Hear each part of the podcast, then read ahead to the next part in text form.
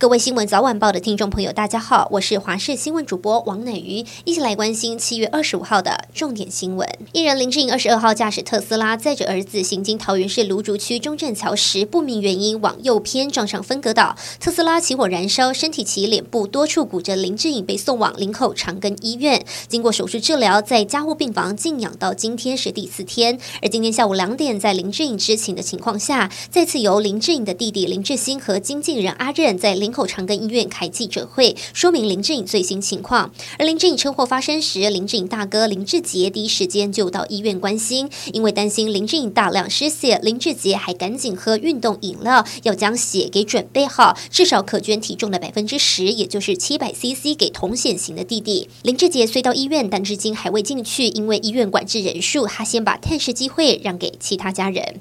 台中市深夜惊传枪响，潭子区潭子车站附近一间卤味摊在昨天晚间十点左右遭人开枪，有一名三十六岁的曾姓男摊商遭到枪手行刑式爆头，身中共三枪，送医急救，宣告不治。而歹徒开枪后逃逸，警方全市缉捕枪手。警方到场得知中弹的是一名三十六岁曾姓男子，在卤味摊前身中三枪倒地，随即封锁现场采证，在地上发现两个弹壳。有附近民众表示，看到两人共乘一辆车前来，其中一人。下车开枪之后就迅速离去。再来关心到台中一名二十四岁女子日前在博弈网站下单投注，自以为中了高额奖金，开心搭高铁来台南准备面交取款。一约到仁德某汽车旅馆后，遭两名男子软禁在房间。被害人与男子共处一室，感到惊吓不安，但不敢声张，故作镇定去上厕所时，趁隙写下求救纸条，写道：“请救我，SOS，请帮我打电话报警，我被软禁在某旅馆某号房。”他担心遭到不测，几乎未合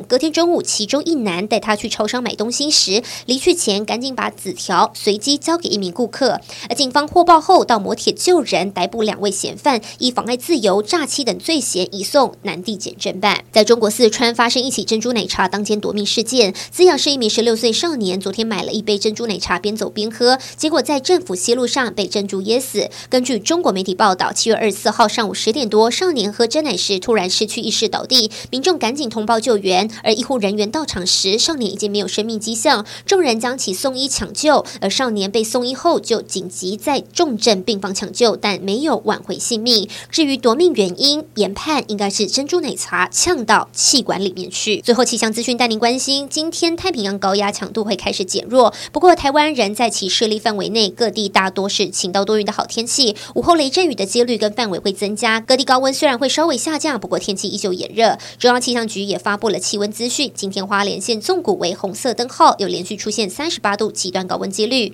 而今天山区雨势范围扩大，雨区范围也将从西半部扩展。周后，西半部午后雷雨范围逐渐增加，清晨中南部地区也会有零星降雨几率。周五到下周日，东半部地区有局部短暂阵雨，其他地区为多云到晴，但还是要注意午后雷阵雨。